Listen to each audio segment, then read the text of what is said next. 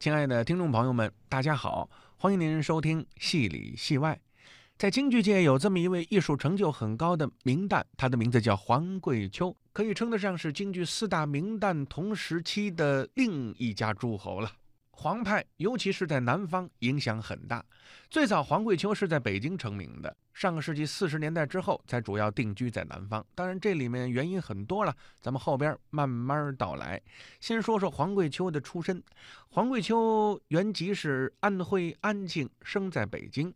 不过，黄桂秋先生的公子，著名的学者黄克先生说，他们家呀应该是湖北人，因为当年黄家在崇文门外的四合院，门框两边都有一个一尺多长、哎四寸来宽的朱红色木板，上手刻着江夏郡，下手刻着黄玉，那么也就说明黄家应该是江夏郡，也就是湖北人。黄桂秋原名叫德全，字印清。他不是专业演员出身，也就是说，小的时候呢不是做科，也没有拜师，京戏呢算是业余爱好。一九二四年，他从北京汇文中学毕业之后，就从事一般的社会职业。据说呢，当年曾经在北京电话局担任话务员，也曾经在铁路部门当过短期的职员。因为他从小就喜欢唱京戏，后来呢就想着要拜师学艺，正儿八经的学点台上的玩意儿。据说最早他曾经跟吴灵仙学过戏。要说黄桂秋的授业恩师，那就是青衣祭酒陈德林。一九二六年的十月，经过实业家赵汉卿先生的介绍，黄桂秋拜在了陈德林老夫子的门下。这个赵汉卿呢，也不是外人，也是黄桂秋的亲戚。拜师的地点在庆丰堂饭庄。一九二六年这一年，老夫子陈德林六十五岁，黄桂秋二十一岁。在拜师的过程当中啊，还有一个小小的风波。那么当年有这么一种说法，说最早黄桂秋呢是想拜王瑶卿为师。大家都知道王瑶卿老先生那技艺高超，而且很具有求新求变的精神。很多名演员创新腔、编新剧都由他来出主意。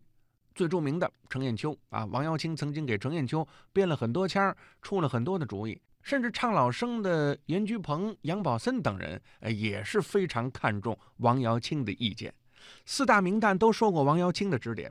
当然了，陈德林更是老夫子了，资格是在王瑶卿之上的。当年陈德林成名很早，跟刘感三、孙菊仙、谭鑫培、黄润甫、杨小楼等人多年同台演出，可以称得上是青衣行当的翘楚。历史档案记载，一八九零年。他是以民籍学生的身份进入庆宫升平署当差，也就是说，常常能够进宫唱戏了。陈德林在宫中非常的得慈禧太后的赏识。陈德林为人聪明。比如说，他进宫之后，就偷偷的观察慈禧太后的行动举止，暗暗的记下来。后来呢，也用在了表演当中。尤其是他演《雁门关》当中的萧太后，就借鉴了不少慈禧太后的气质、行动举止。所以慈禧看了戏特别的高兴。招待萧韶这个戏呢，原本是昆腔本子，慈禧太后想把它改成皮黄，因为慈禧她很喜欢皮黄，也就是后来的京戏。慈禧看中陈德林，那于是就让陈德林帮着安排场子，编一些个唱腔词句。一直到现在，演《四郎探母》里头萧太后这个角色，那种气度步伐，还都是当年陈德林那儿传下来的。还有一个事实可以说明陈德林的资格老，连王瑶卿进宫也是得到了陈德林的推荐。按照过去来说呢，梨园界有辈分之别，陈德林的辈分很高，他有所谓六大弟子。那么这六位弟子是王瑶卿、梅兰芳、王芹农、王惠芳、姜妙香、姚玉福，这六位可个顶个的，哎，都是名角不得了。那么还有尚小云等人，对陈德林也是像对老师那样的尊敬。那么黄桂秋拜师有怎样的小风波呢？我们过会儿说啊，先请大家听一段黄桂秋演唱的《三击掌》。黄桂秋演王宝钏，刘运芳演王允。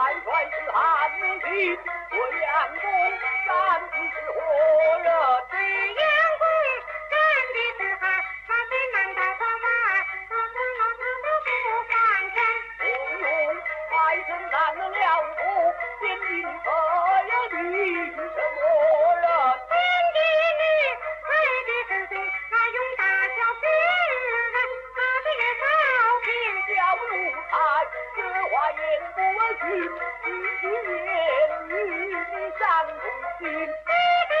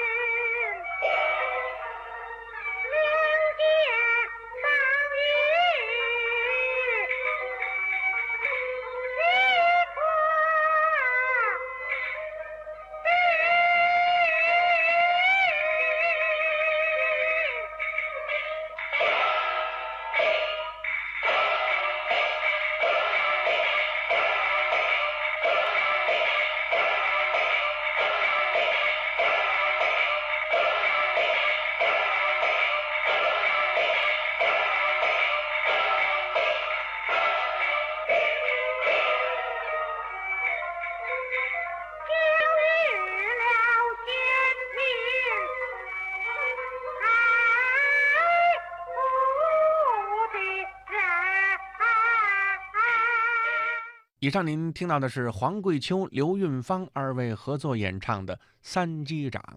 根据黄桂秋的公子黄克先生讲啊，黄桂秋这个名字呀，本来不是自己给起的艺名。那么黄桂秋这仨字从哪儿来的呢？这是黄克先生二姑妈的名字。黄桂秋呢就给借来做自己的艺名了，因为毕竟是唱旦角的嘛。之前咱们说了，一九二六年，黄桂秋拜在青衣祭酒陈德林老夫子的门下。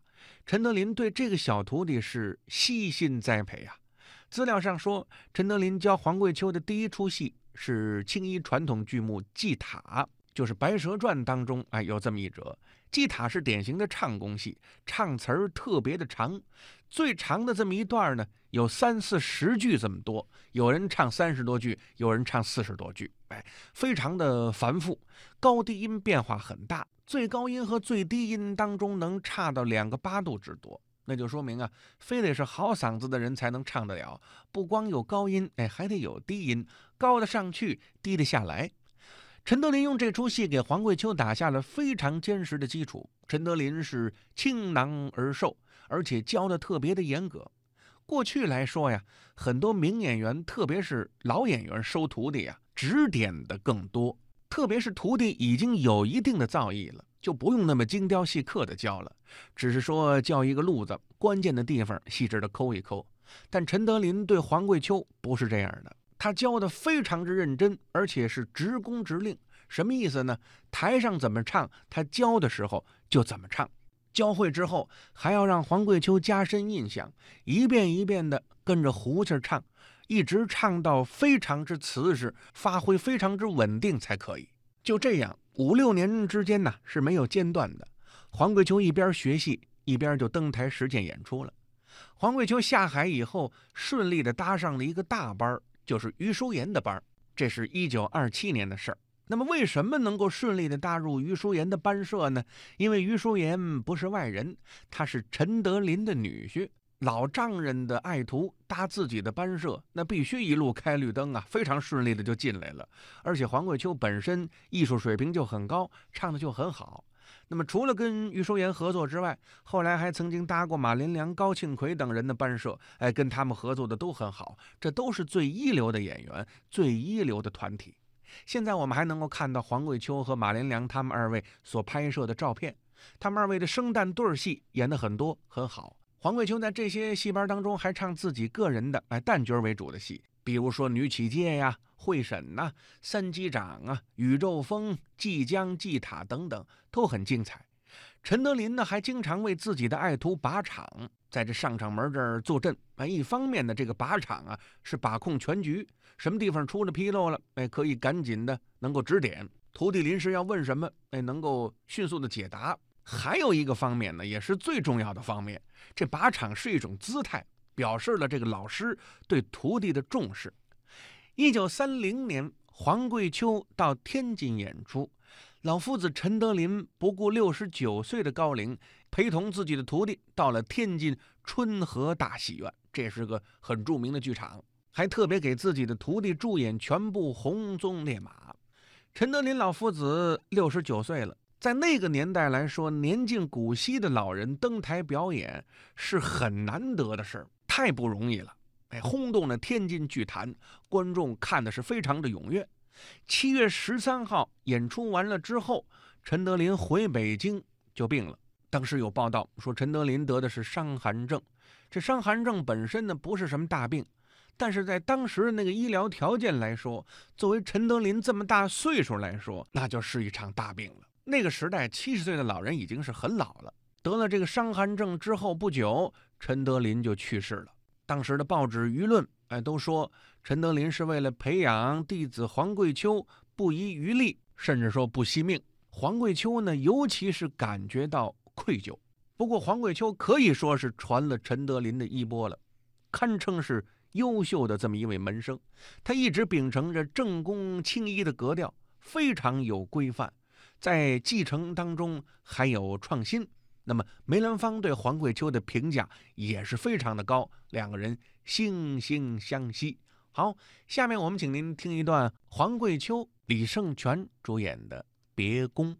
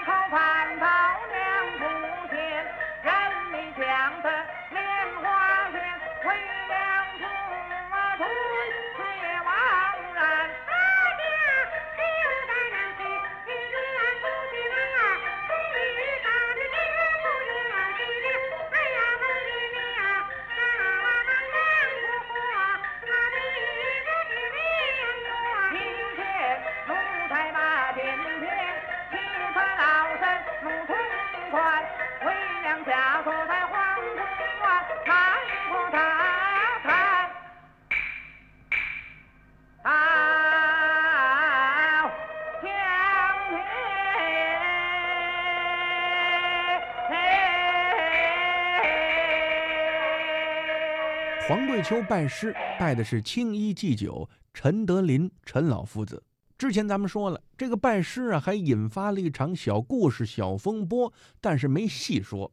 前面提到了，最早呢，黄桂秋曾经想过要拜王瑶卿王先生，王瑶卿呢也有意要收黄桂秋，但是后来王瑶卿却收到了陈德林收弟子黄桂秋的请柬，本来要拜自己的人改拜了陈德林了，王瑶卿的心中啊有些不快。哎，其实这个也很好理解。哎，本来要拜自己嘛，又改拜别人，哎，投到别人的门下了，心里有些不舒服，这是人之常情，完全可以理解。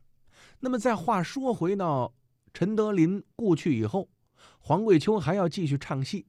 黄桂秋为了拓宽自己的戏路，便又萌生了拜王瑶卿的想法。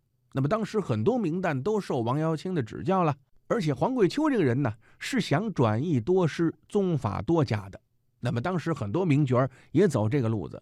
您比如说老生行当的马连良马先生，他学谭派学得很出色，后来又拜了孙菊仙老乡亲为师，哎，学孙派的戏路，学孙派的表演和念，拓宽了自己的戏路。据说马连良先生的辕门斩子的唱腔就受到了老乡亲孙菊仙的指点。那么比如说尚小云吧，尚先生他的老师叫孙怡云，那学的是不少。您听这个名字就能听出来，老师叫孙怡云，他叫小云，这就体现了艺术的传承了。尚小云后来又向陈德林、王瑶卿等人问艺，都知道黄桂秋的唱好，其实他的念也相当不错，做工也好。王瑶卿的念和做很出名，而且还能编腔。那么黄桂秋就找到了王瑶卿的大弟子程玉京。那么说到这位程玉京呢，咱们再多介绍两句，哎，您就知道为什么找他了。程玉京也是著名的旦角演员，能戏很多。后来在中国戏曲学校、中国戏曲学院任教，一直到八十多岁还能上台表演。他拜王瑶卿是最早的，那是一九二五年的时候，王瑶卿呢到上海演出。王瑶卿年轻的时候嗓子很好，但是后来由于长期的劳累，嗓子塌中了。什么叫他中呢？这是一句梨园界的行话，就是在中年时代啊，嗓子没有高音亮音了，哎，变得有些低闷啊，甚至有点哑。王瑶卿就是这种情况。那么这次在上海，王瑶卿演的什么《悦来电》呐、《万里园》呐、《梅玉佩》啊，都是拿手作品，观众还很欢迎。但是王瑶卿意识到自己已经不再适合登台演出了，那么后来呢，就转向教学为主了。哎，在那个年代啊，旦角演员上了岁数之后啊，一般就不演出了。哎，因为这个扮相难看了。您像早先的这些旦角，十多岁就能红，到了三十多岁、四十多岁呀，一般就息影舞台，客图传艺了。像陈德林那样能唱到六十多岁的，那是很少很少的。王瑶卿一九二五年，哎，在上海经人介绍收了程玉京。那么当时金仲仁呐、严居鹏。王长林、李鸿春等人都在场。未曾拜师之前，程玉京他的本名叫程玉美。那么后来就跟着老师到了北京，在王宅古茂轩向老师学习。那么改名叫玉京，这是当时的一位文人叫李世堪给起的名哎，这位李先生也是赫赫有名啊。据说这个“京”字起的很有含义，上面这个草字头啊，是梅兰芳的那个“芳”字的上半部分。最早呢，王瑶卿呢也写过这个“赤橙黄绿青蓝紫”的这个“青”字，所以又取了这个“青”字作为下半部分，合起来就是这个“京”字，成为了王瑶卿弟子当中玉字辈的第一位传人。后来呢，王瑶卿又收了很多徒弟，那么就是程玉京的师弟师妹了。这当中有不少都排玉字，您比如说罗玉平、于玉衡等等。说了半天程玉京了，是为了突出啊黄桂秋找程玉京的理由。哎，因为程玉京在王门弟子当中很重要。黄桂秋把拜师的这件事情跟程玉京说了之后，程玉京认为这是好事，因为黄桂秋很有名了，于是呢就应承了下来。哎，由他去跟王瑶卿说。谁知道呢？到了王瑶卿这儿，跟老师一说，就碰了钉子了。王瑶卿说：“桂秋不是拜了老夫子了吗？”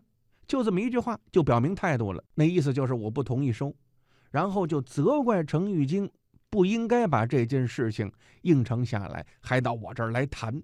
那么因为这个事儿呢，王瑶卿、程玉京师徒二人据说还产生了一些小矛盾。那么当年呢，有人是这么描述的：说两个人越说越急，王瑶卿王先生呢一扬这个烟袋的杆儿，哎，这个程玉京呢下意识的用胳膊这么一弹啊，这么一磕，那么旁人就传出来闲话了，说这徒弟要跟师傅动手。当然了，这话是没有事实依据的，也有别的说法，说他们二位师徒当中啊有些矛盾，是因为别的事情。社会上传言是沸沸扬扬，大报小报是登了不少。程玉京为此事不得已到外地去谋生了。虽然有这么档的事情，但是呢，他们师徒二位其实感情很深啊，很了解，关系啊其实还是不错的。上个世纪五十年代初，王瑶卿把弟子程玉京召回北京，进入中国戏曲学校教学，跟他一道传艺。后来王瑶卿病了之后呢，程玉京承担的这个教学工作呢就更重了。这说明啊，他们师徒二人之间并没有太多芥蒂。但是作为黄桂秋来说，拜王瑶卿不成，哎，又惹出了一些或大或小的风波，使得黄桂秋有了一定的选择。很多评论家和黄家的后人都认为。黄桂秋之所以选择到南方发展，跟北京这档子事儿啊有关系。大家可以看到，这四十年代呢，黄桂秋基本上就是在南方演出了。那么，在南方和周信芳啊、季玉良啊、于振飞、姜妙香、赵同山等人都多有合作，尤其是他跟周信芳的几次合作，那是非常精彩，相得益彰。周信芳最为赞赏的是黄桂秋的。春秋配，下面我们就请您听一段黄桂秋的《春秋配》。